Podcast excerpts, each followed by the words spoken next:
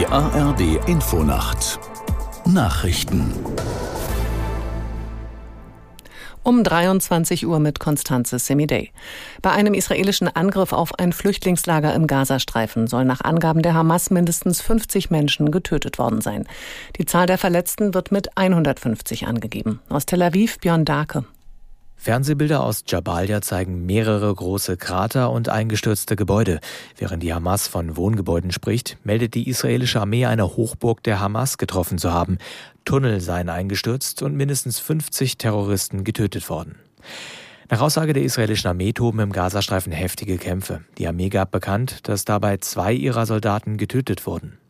Ein Hamas-Sprecher stellt in Aussicht, bald Geiseln zu entlassen, die keinen israelischen Pass haben. Solche Andeutungen gab es schon häufiger, passiert ist dann aber nichts. Das Bundeskriminalamt hat seit dem Angriff der Hamas auf Israel nach SWR-Informationen deutschlandweit mehr als 2000 Straftaten mit Bezug zum Nahostkonflikt erfasst. Dabei handele es sich vor allem um Sachbeschädigung, Volksverhetzung, Landfriedensbruch und Körperverletzungen, heißt es. Die Zahl der Gewaltstraftaten bewege sich im unteren dreistelligen Bereich. Viele von ihnen stünden im Zusammenhang mit pro-palästinensischen Kundgebungen in Berlin.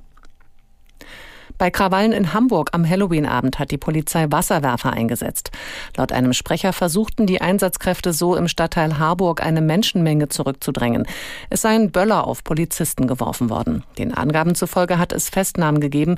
Bis zu 350 Menschen hätten sich in Harburg versammelt. Der Schauspieler Elmar Wepper ist im Alter von 79 Jahren gestorben. Nach Angaben seiner Agentin erlag er einem Herzversagen. Bekannt wurde Wepper unter anderem durch die Fernsehserie Zwei Münchner in Hamburg an der Seite von Uschi Glas. Für seine Hauptrolle im Kinofilm Kirschblüten Hanami von Doris Dörrie bekam er mehrere Auszeichnungen. Im DFB-Pokal hat Wolfsburg Titelverteidiger Leipzig mit 1 zu 0 geschlagen und steht im Achtelfinale. Eine Runde weiter ist auch Stuttgart nach dem 1 zu 0 Sieg über Union Berlin sowie Mönchengladbach durch einen 3 zu 1 Erfolg gegen Heidenheim. Für eine Überraschung sorgte Regionalligist Homburg, der Zweitligist Fürth mit 2 zu 1 bezwang.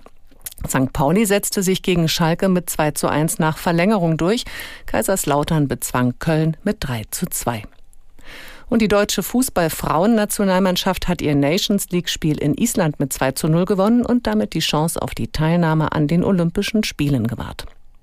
Das waren die Nachrichten. Das Wetter in Deutschland. Zunächst Auflockerungen und später im Westen Regen, im äußersten Süden kaum Wolken, 10 Grad im, am Niederrhein und 0 Grad im oberen Allgäu. Morgen in der Nordhälfte wechselnd bewölkt und gebietsweise etwas Regen, im Süden länger heiter und trocken. Höchstwerte 9 Grad im Thüringer Wald bis 17 Grad in der Rhein-Neckar-Region. Und die Zeit. Es ist 23.03 Uhr.